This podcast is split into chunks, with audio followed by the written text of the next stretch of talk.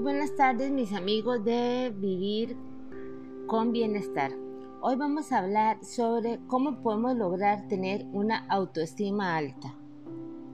Algo que todos deberíamos de tratar de tenerlo para poder triunfar no solamente en nuestras metas, sino también en el camino que estamos por llegar.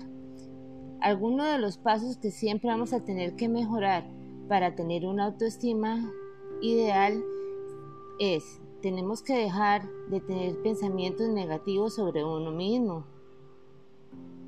Ponernos un objetivo o un logro para poder llegar a tener ese grado de perfección que nosotros deseamos. Consideremos siempre todos los errores pero como oportunidades para aprendizaje y para hacer ahora las cosas como deben de ser. Pongámonos como metas cosas nuevas. Tenemos que identificar lo que yo puedo cambiar y lo que me es muy difícil de cambiar. Y no solamente hacer cosas nuevas, sino también fijarnos objetivos y metas. Bueno, y nos preguntamos, ¿cómo podemos ir haciendo todo esto? Todos tenemos una imagen mental de quiénes somos, qué aspecto tenemos, en qué somos buenos y en qué tal vez tenemos algunos de nuestros puntos débiles. Nos formamos esa imagen siempre a lo largo del tiempo y esto empieza desde nuestra niñez.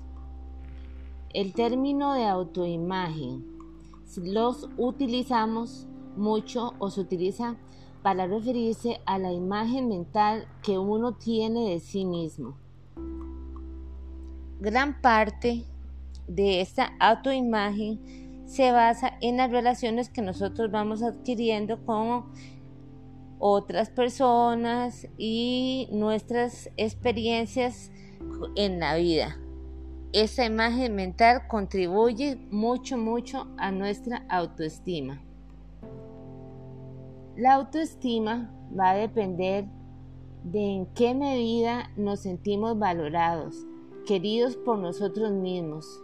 Primero tenemos que querernos, amarnos, valorarnos y aceptarnos como somos, para poderle dar a las demás personas una buena imagen y así también poder enseñarlos a que uno puede llegar a tener una autoestima alta. ¿Para qué? Para sentirse mejor. Las personas casi siempre con una autoestima muy sana se sienten muy bien consigo mismas, aprecian la vida, se sienten muy orgullosas de todas las capacidades que tienen, de todos los logros que han adquirido y todas sus habilidades. Al contrario, vamos a tener siempre las personas que tienen una baja autoestima, estas personas sienten que no gustan a nadie y que nadie los va a aceptar y que no son buenas para nada. Pero no, todos tenemos problemas con nuestra autoestima en un determinado momento de la vida, especialmente durante la adolescencia, cuando estamos descubriendo ese mundo entre quienes somos y en donde estamos todavía eligiendo qué vamos a hacer cuál va a ser nuestro lugar en el mundo. Ahí tal vez es el momento donde tenemos más problemas. ¿Qué sería lo bueno? Que la autoestima puede ir variando de acuerdo con nuestra edad y va cambiando a través del tiempo. No es algo que no se pueda mover ni, ni quedarse estático. De hecho, cambia con la vida y con los años. Así que si nos sentimos con una autoestima no apta, esta puede ir cambiando a, ser una, a estar más sana y podemos mejorarla a través de nuestro tiempo. ¿Cuáles son los problemas de la autoestima? Antes de que una persona solucione sus problemas de autoestima y la construya, yo creo que es demasiado importante que empiece a autonalizarse por qué o cuáles son algunos de los factores que pueden ocasionar que su autoestima esté baja y qué la ha traído a esto. Hay personas que son muy influyentes en por qué tenemos autoestima alta o baja. Entre ellos van a estar siempre los padres, los profesores y figuras de autoridad que son influyentes en nosotros y que tienden a desarrollarnos ideas para bien o para mal. Por eso es que yo digo que es importante amarse a uno mismo y quererse a uno mismo. Aquí a veces empiezan los padres que pasan criticando al hijo y ayudándolo o aconsejándolo, pero de no manera adecuada, sino de una manera inadecuada. Entonces el niño le cuesta mucho desarrollar una autoestima alta, que vaya eh, creciendo de una manera ideal. Como los adolescentes están formando sus valores y creencias, es muy fácil que se construyan ya sea una, una autoimagen errónea de lo que dicen sus padres y su familia. Pero siempre debemos de escuchar esa voz interior que nos dice que todo lo podemos hacer, que podemos seguir adelante, que la autoestima es algo muy importante y no criticarnos ni ser el verdugo de nosotros mismos, más bien ver todas nuestras cosas positivas. Algunas personas están tan acostumbradas a querer la perfección que se auto, como por sí se autosabotean. No, tenemos que sacar siempre lo positivo de nosotros y decir yo puedo, yo puedo, yo voy a lograrlo, siempre en un estado de positivismo. Las personas que no se ven a sí mismas teniendo todas las cualidades y admirándose, van a desarrollar una autoestima baja. Pero desgraciadamente las personas que tienen una autoestima baja no es ni por la culpa de ellos, sino por las críticas que han tenido a través del tiempo. Por eso tenemos que querernos a nosotros mismos y dar lo mejor de nosotros mismos. Ahora, ¿por qué la autoestima va a ser tan importante en nosotros? Porque si nosotros tenemos una autoestima sana, vamos a tener una vida feliz o un camino como más, más limpio. Y las personas que se quieren y se aprecian van a tener tanto unas relaciones personales excelentes, sociales, van a ser personas proactivas, seguras y van a necesitar, pero también a veces, como son más humildes en decir así, también piden apoyo, tanto amigos como a la familia. Por eso, yo siempre he dicho que hay que aplicar algunos tips para qué, para tener la autoestima alta. 1. Dejemos de tener pensamientos negativos sobre nosotros mismos. 2. Empecemos a tener puros pensamientos positivos de nosotros mismos. 4. Cuando te des cuenta de que estás siendo demasiado crítico con uno mismo, debemos de contrarrestarlo diciendo algo positivo sobre uno. 5. Cada día vamos a notar tres cosas que hicimos en este día y que nos hicieron felices. 6. Pongámonos un logro, un, objetivo. 7. Considera los errores, siempre, siempre un error nos trae un aprendizaje. 8. Acepta que vamos a cometer todos errores, porque todos en el mundo cometemos errores. 9 Prueba cosas nuevas, experimenta diferentes actividades, hace cosas que te pongan en contacto con todas las aptitudes que tenemos. 10. Luego siéntete orgulloso de todas las habilidades que has adquirido. 11. Identifica todo lo que yo puedo cambiar y lo que no puedo cambiar. Y lo más importante, siéntete orgulloso de, de tus opiniones y de tus ideas puedes colaborar también con una labor social. Pásatelo siempre bien, haz ejercicio, haz cosas que te gusten. Nunca va a ser tarde para construir una autoestima positiva y sana. La autoestima tiene casi todo lo que haces. Las personas con una autoestima alta van a rendir siempre en sus estudios y les va a resultar más fácil hacer amigos y tener una vida y una plenitud. Esto es un mensaje de vivir con bienestar.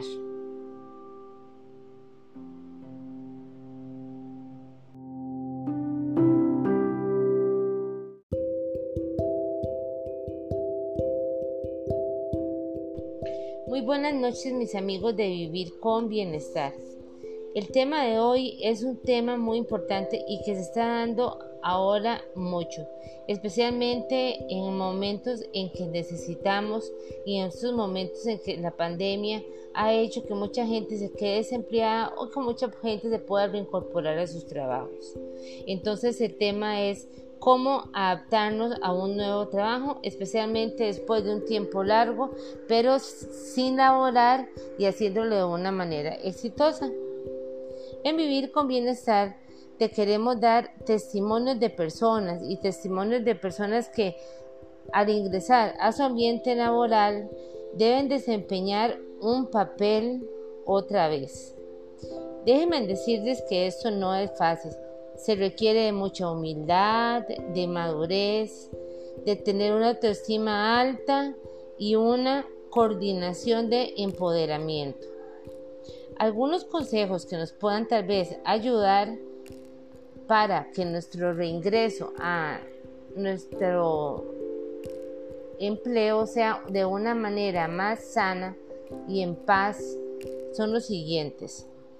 1 Debemos de cuidar la imagen que proyectamos desde el momento que ingresamos a nuestro trabajo.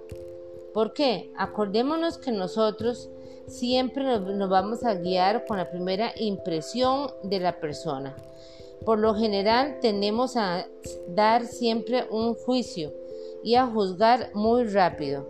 Por, por eso tenemos que ser personas aún así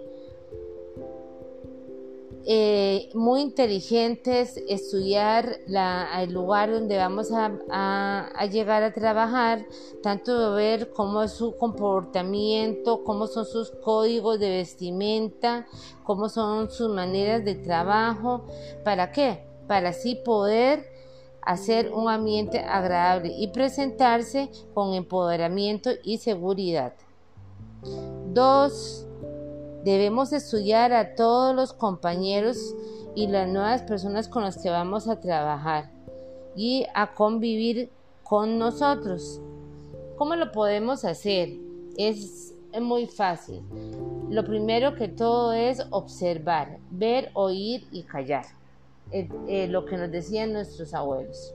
Tenemos que ir observando el ambiente, cómo se desarrolla. No olvidar, cuando nosotros estamos ingresando, tenemos que ser nosotros los que demos ser más sumisos o, más, este, por decirlo así, más sencillos y no ser pretenciosos. Debemos de tener un poquito de humildad y saber que las personas que están laborando desde tiempos pasados van a tener una gran ventaja sobre nosotros, porque ellos que tienen ya la, la, certeza y la seguridad de hacer las cosas rápidamente, mientras que nosotros vamos a hacerlo de una manera más lenta. Tenemos que ser y actuar de manera fría, no con el corazón. Ser muy inteligentes y no permitir que nadie, pero nadie, nadie nos robe la paz. Para eso vamos a plantear lo que le digo yo, un plan de guerra. ¿Contra qué? Contra las personas negativas y tóxicas que se encuentran en los trabajos, en las familias, eh, con los amigos, con, con todo alrededor. Siempre va a haber gente que nos va a trasladar no un ambiente positivo, sino más bien un ambiente negativo. Cuatro, es importante plantearse logros y objetivos. ¿Cuáles son mis logros? ¿Por qué yo voy a ir ahí? ¿Por qué voy a ingresar a, este lugar a laborar? Tenemos que analizar cuál es nuestra competencia y plantearnos todos, todos los objetivos y los logros que deseamos llegar a tener pero sin tener que este, auto, auto sabotearse. Más bien al revés, tenemos que poner de nuestra parte y aprender de la gente que ya estaba adentro, laborando. 5. Debemos de relacionarnos con todos los compañeros de trabajo. Eso es algo indispensable para el punto más fácil para poder llevar con ellos una relación más afable. Pero también debemos de ser inteligentes porque sabemos muy bien que en todo trabajo, en todo lugar donde vayamos a estar, siempre hay subgrupos y grupos eh, que se hacen pequeñitos. Entonces, estos, si no los sabemos manejar con cuidado, nos pueden llegar a dar muchos problemas. Hay grupitos positivos y hay grupitos negativos. Entonces tenemos que analizar muy bien el ambiente que estamos pisando y no establecer vínculos con ninguno, sino mejor estar en todo lado, pero sin aliarse a nadie. 6. No es el momento que nosotros vengamos a liderar. Es el momento en que nosotros tenemos que escuchar Debemos evitar hacer juicios de algunos compañeros a la ligera. Mejor los observamos, vemos qué es lo que hacen y una vez que ya aprendemos de cómo tratarlos, entonces ahí sí podemos dar nuestras opiniones. 7. Si hay algún compañero con el que no te sientes bien, que suele suceder porque no siempre nos vamos a llevar bien con todos, y que nos incomodan totalmente, ¿qué es lo que tenemos que hacer? Llamarlo aparte y decirle que por favor aporte un poquito de ayuda a, a poder llevar uno el ambiente más tranquilo. Hay personas que lo que hacen es ponerte eh, de una manera tan, tan mal. ¿Para qué? Para que eh, tú decías irte de, de ese trabajo. No puede ser así. Tienen que respetarte porque tú debes también de respetarlos a ellos. Si hay respeto y actitud, vas a llevarte bien con todos. Y si tu compañero no se la quiere dar, tan fácil, analízalo y o si no, bloquealo. Hay algo que nos enseñaban nuestros abuelos y las personas mayores. Es la indiferencia es lo que golpea más fuerte.